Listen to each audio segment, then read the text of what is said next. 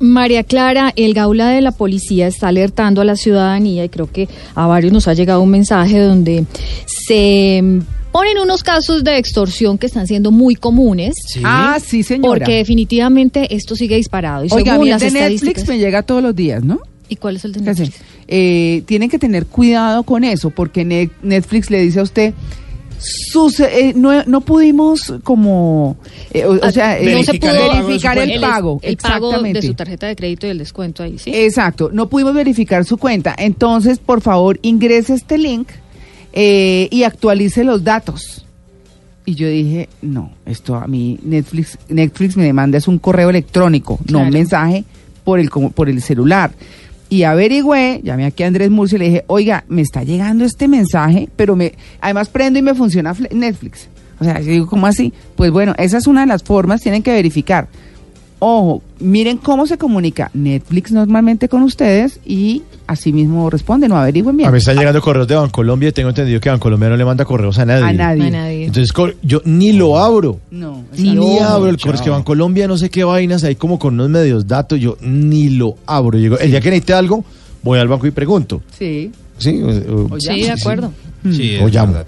No, además, en lo que dice María Clara, si usted, señor, señora oyente, le está llegando ese famoso mensaje de texto de Netflix, tenga presente que usted casi que en ningún momento, cuando usted abre su cuenta, le están pidiendo su número de celular. Sí. Entonces, Ah, pilas con bueno. eso, porque Netflix tendría que tener su número de celular, no lo Mm. tiene. No, Entonces, son como cuestiones de lógicas y además hay que fijarse un poquito en varias cosas de, de seguridad, ¿no? En, el- lo que usted, digamos, digita en el computador o en su celular, el HTTPS, que Mm. son, digamos, páginas seguras, pero más allá de eso es cuando le llega un correo electrónico, como en el caso de Mauricio, de supuestamente Bancolombia, fijarse como en lo que termina. ¿no? cualquier Porque a banco, veces ¿no? se- Cualquier banco, A veces son como el Cualquier servicio al cliente arroba eh, cualquierbanco.co.org.th y usted dice, no es, no es una Sí. dirección de correo normal. Hay que fijarse en esos pequeños detalles. Bueno, para darle contexto a esta noticia, hablemos primero, como nos gusta María Clara, de las estadísticas. En el 2018 hubo denuncios al gaula de la policía 2.321, pero en este año se han reducido estos denuncios y por eso denuncias, como quiera decirlo el oyente. Igual es 2.305, eso quiere decir que hay una reducción del 1% en esas eh, denuncias que hace la ciudadanía, que son principalmente el insumo que tiene la policía para realizar las investigaciones. Claro. Entonces, si a nosotros nos llega un, un mensaje de Netflix y si hay alguien que no lo ha denunciado, entonces no pueden iniciar una investigación. Entonces, por eso el Gaula de la Policía está haciendo un llamado a todos los eh, ciudadanos, emprendiendo unas campañas. Una las hace, obviamente, el Gaula, que son extorsión, concretamente cuando extorsionan a la persona y otra las hace la policía judicial que es la DIGIN, o sea, cuando son delitos informáticos como esos que estamos hablando, eso va a otro a otra unidad de la policía, ¿no? O sea, es Sí. otra especialidad, entonces hay que saber también a dónde es que dirigimos nuestras denuncias. Igual si usted va a hacer una denuncia ante la policía, pues ellos redireccionan a dónde es que tiene que llegar, si a extorsión o a la DIGIN. Pero bueno, ustedes quieren escuchar cómo es que están extorsionando a la gente cuando le dicen que se ha ganado un premio y que es el feliz ganador de X premio. Sí. Así la están Sí, buenas tardes. Vea, lo que pasa es que a mí me dijeron que, o me llegó un mensaje de texto, que me comunicara este número que porque había ganado 15 millones de pesos. Sí, efectivamente, usted ha sido uno de los ganadores de este sorteo de la alianza del canal Caracol y RCN de 15 Imagínense, millones de pesos. el nombre del canal Caracol. Para Canal comenzar. Sí, y lo, uf, hacen con empresas y con todo. Claro, con centros comerciales también, ¿no? Y ahí, por ejemplo, le piden los datos. Claro. próximo sorteo. Eh, espérate un momentico, miro aquí. Eh, espera, espera, espera un momentico. Y entonces la persona lo que hace es darle los datos al delincuente y ahí uno cae. Uno no debe darle los datos al A nadie. A nadie. O sea, que el feliz ganador, eso no es cierto. Cuando uno no se ha inscrito a una rifa, pues no. Mm. No hay ganancia eh, ocasional así, pues porque sí. Sí, sí. ¿no? Entonces, le consultamos al general Fernando Murillo, comandante del Gablo Antisecuestro y Antiextorsión, para que nos cuente sobre esta mol- modalidad del feliz ganador. Eh, le dicen que se acaba de ganar un premio o lo, con una llamada telefónica. Piden recargar eh, o hacer una, una consignación en efectivo para que le puedan dar el premio y mucha gente cae. Si yo no he comprado una rifa, si no he participado en un sorteo, pues no puedo esperar que me vaya a ganar un premio así nomás. Es importante nuevamente llamar a nuestra línea 165, colgarle a estas personas, no entablar una comunicación para que no les saquen información o para que no lo atemoricen.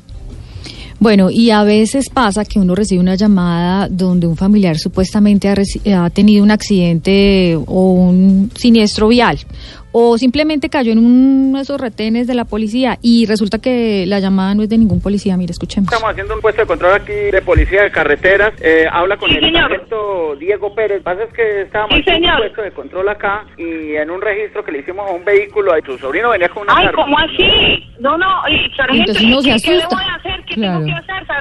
Entonces, mi señora, diga si está dispuesta a colaborar aquí con nosotros. Necesitamos 5 millones de pesos y ¡Ay! pues, nos, nos tocará dejar detenido a su sobrino. ¿Qué tal? Dice que detenido. Oiga, pero. Pero además el policía, supuesto policía, nunca le dice el nombre del sobrino. Entonces uno dice, ¿cuál sobrino mío? Mateo. Y entonces uno dice, sí. Y el policía le dice, sí, Mateo, Mateo. Y resulta que es mentira. El tipo no tiene ni idea, sí. Pero se pueden imaginar la capacidad de estos delincuentes. Es Sí, increíble. increíbles, sí. Y así hay cualquier cantidad eh, de llamadas que obviamente el Gaula tiene. Le consultamos también al general Murillo sobre este caso específico de extorsión al tío. Si esta modalidad se llama tío tío, es especialmente cuando un victimario llama a una supuesta familiar o un supuesto familiar, le dice que se encuentra capturado por las autoridades, Ah, sí. por la fiscalía, por la policía, y que lo acaban de encontrar, sea con droga, con un arma ilegal o que acaba de cometer un accidente.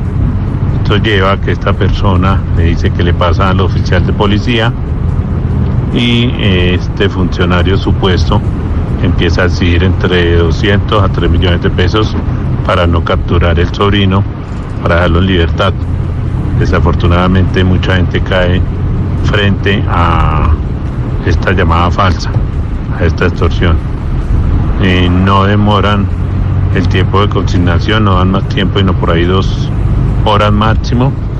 Y acá las recomendaciones que hacemos frente a este caso es que por favor le cuelguen a este supuesto Mm. familiar, llámenlo inmediatamente, eh, no se dejen sonsacar información. Sí. A nosotros nos dicen las víctimas que le dieron el nombre del sobrino, eso no es así, uno del susto da el nombre.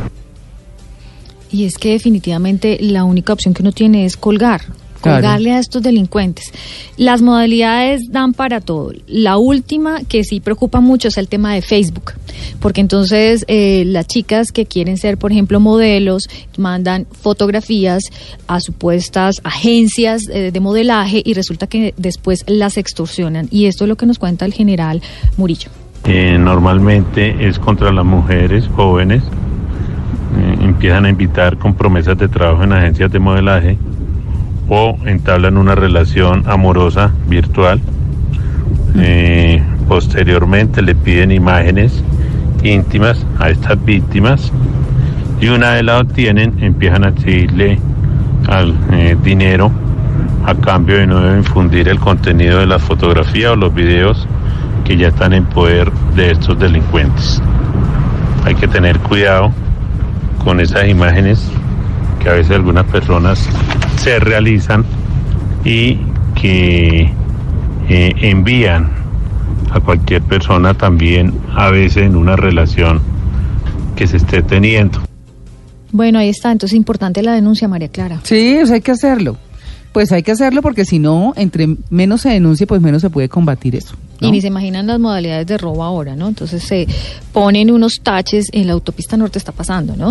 Y, y uno se pincha y resulta que salen unos atra- Salen los atracadores bandidos, claro. y ya, lo bajan a uno. Pero bueno, lo importante es denunciar. En los resultados que ha podido obtener el Gaula este año van 982 extorsionistas capturados, 35 bandas de delincuentes, desarticula- de delincuentes desarticuladas, pero de todas maneras hace falta la denuncia. A uno le da pereza y todo ir a denunciar, pero es el único insumo que puede tener la policía para iniciar una investigación.